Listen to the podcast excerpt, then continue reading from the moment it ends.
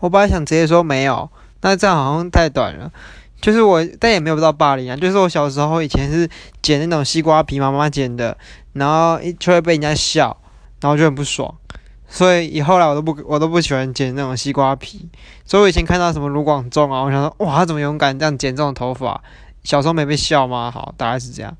好，卢广仲小时候应该好像也没有剪西瓜皮啊，也可能像马桶盖啊。反正我就很讨厌这这种发型，因为小时候被笑，但是应该没有到霸凌啊。